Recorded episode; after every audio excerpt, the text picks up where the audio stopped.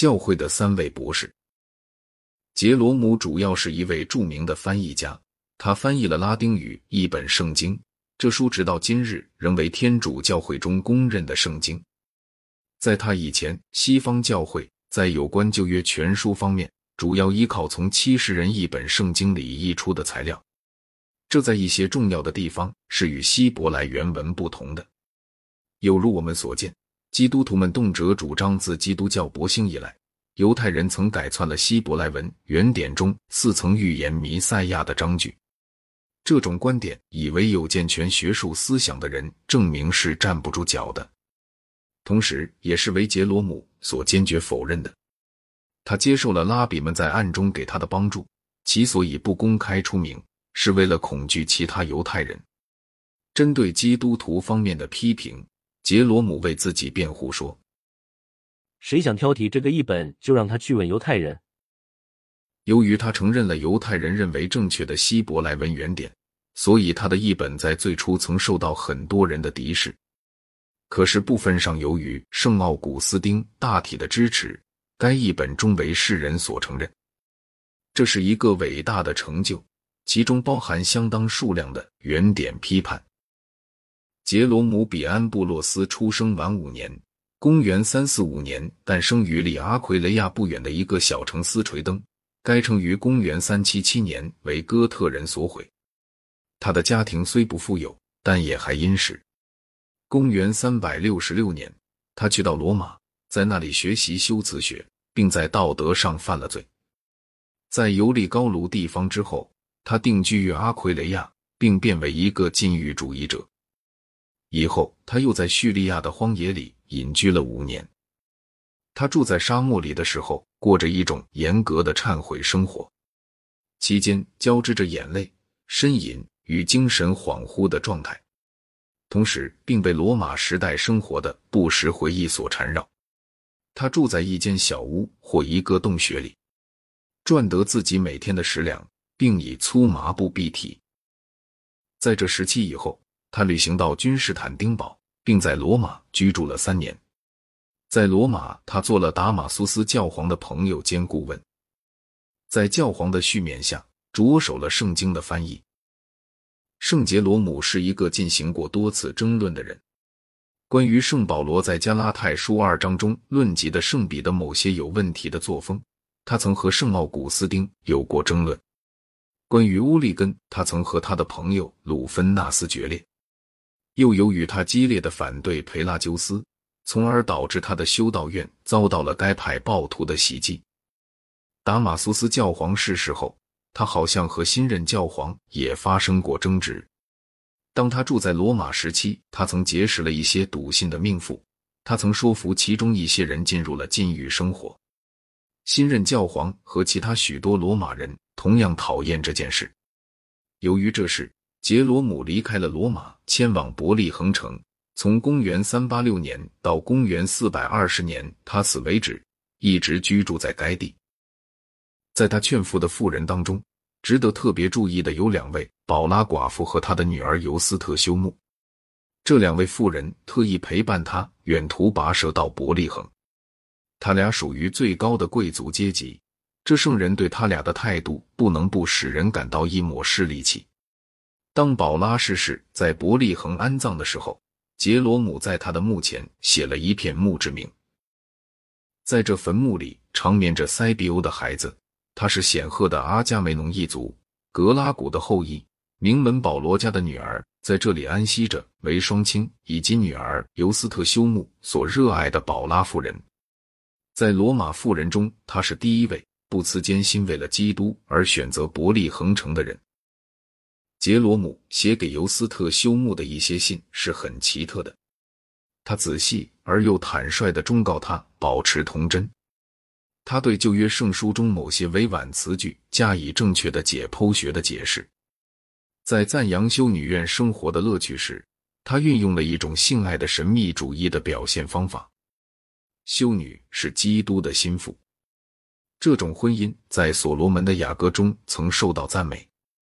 当尤斯特修木宣誓做修女时，杰罗姆在写给他母亲的一封长信中，写着以下令人注目的词句：“您是否因他选择了做国王的妻子的道路，没有去做士兵的妻子而感到愤懑？他给您带来了一项高贵的特权，您现在已做了神的岳母。在同一封信里，他对尤斯特修姆本人说：“希望闺房的秘密永远守护着你，让新郎永远和你在内心中嬉戏。你祈祷吗？那时你就在和新郎谈话。你读经吗？”那时他就和你交谈。当你睡觉的时候，他将从后面来到，并把手放入门孔。这时你的心将为他感动，并会惊醒起来，同时说出“我害了相思病”。于是他会回答说：“我的妹妹，我的心腹，你是一座圈起来的花园，一泓闭锁的泉水和一道密闭的喷泉。”在同一封信里，他又叙述，当他断绝了亲友，更困难的是。断绝了惯用的美味佳肴之后，他仍旧恋恋不舍他的藏书。于是他把他们随身带到荒野里去。如此像我这样一个可怜的人，却只为了以后能读到西塞罗的作品而宁愿绝食。经过几昼夜的良心谴责，他重又堕落，并读了普劳图斯的作品。在这种放纵之后，他感觉到先知们的文体颇粗劣而可厌。终于在一次热病中，他梦见在最后审判的时候，基督问他是什么人，他回答说他是一个基督徒。于是基督回答说：“你在撒谎，你是个西塞罗的信徒，而不是基督的信徒。”于是他被判以鞭笞的刑罚。最后，杰罗姆在梦中喊道：“主，如果我在持有世俗的书籍，或如果我在阅读这类东西。”我便是自绝于我主了。他并附带说：“这绝不是梦呓或空虚的梦幻。”此后几年中，在他的书简里几乎没有引用过什么古典词句。然而，过了一个时期之后，他又在文章里引用了维吉尔、霍拉斯甚至乌维德的诗句。然而，这些引用则似乎出于回忆，因为其中某些词句曾一再的重复出现。据我所知，杰罗姆的书信比任何其他作品更为鲜明的表达了由于罗马帝国衰亡而产生的感情。公元三九六年时，他写道：“想起现代的各种灾难，使我觉得不寒而栗。连续二十年以上，从君士坦丁堡到朱利安阿尔卑斯山区之间，天天流着罗马人的鲜血。”塞西亚、色雷斯、马其顿、达西亚、特萨里、亚盖亚、艾贝路斯、达尔马齐亚以及潘纳尼亚等地方，没有一处不被哥特人、撒马齐亚人、库阿蒂人、阿兰人、匈奴人、凡达尔人以及边境人烧杀劫掠。罗马世界在不断衰落中，可是我们不但不低头，反而昂起头来。你想，在野蛮人统治下的哥林多人、雅典人、拉西蒂蒙人、阿加迪亚人以及其他希腊人，竟是具有何等勇气？我只列举了少数城市，但是这些城市都曾是一些并不平凡的国家的首都。他继续叙述匈奴人在东罗马帝国进行的破坏，并以这样的感想结尾：即使修昔的底斯和萨鲁斯特再生，他们也终将无法恰如平分的叙述这些史实。过了十七年以后，也就是罗马被劫掠后第三年，他写道：“世界濒于灭亡。”是的。然而，多么可耻！我们的罪却继续存在和不断发展。这座名城——罗马帝国的首都，被一次巨大的火灾所吞噬。地面上没有一处罗马人不再奔走逃亡。被人一度认为神圣的教会，今天只不过是一片瓦砾与灰烬。然而，我们还让我们的心去贪图利欲。我们就像明天行将死亡似的生活着，可是我们又好像将要永远活在世上似的从事着建设。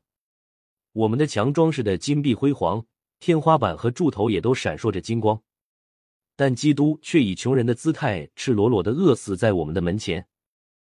以上这一段话偶然出现在他写给一个决心让女儿做修女的朋友的信里，信中大部分是关于教育这样一个女孩时应该遵守的各种戒律。奇怪的是，以杰罗姆对古代世界衰亡所持有的深厚感情。竟会认为保持童真比战胜匈奴人、凡达尔人以及哥特人更为重要。他的思想从来没有转向靖国几世的任何策略。他从未指责财政制度的腐败和依赖由蛮族组成军队的弊害。安布洛斯和奥古斯丁的情形也是这样。安布洛斯的确是一位政治家，但他却是个专为教会利益着想的政治家。当时最优秀、最活跃分子的心智，既然这样极端远离世俗事物，也就无怪乎罗马帝国终至衰微没落下去了。另一方面，如果衰亡无可避免，基督教世界观倒非常适合给人以忍耐。同时，当地上的希望似要落空的时候，它又能使人保持其宗教上的希望。圣奥古斯丁所著《上帝之城》一书。在表现这种观点方面，有着最高的功绩。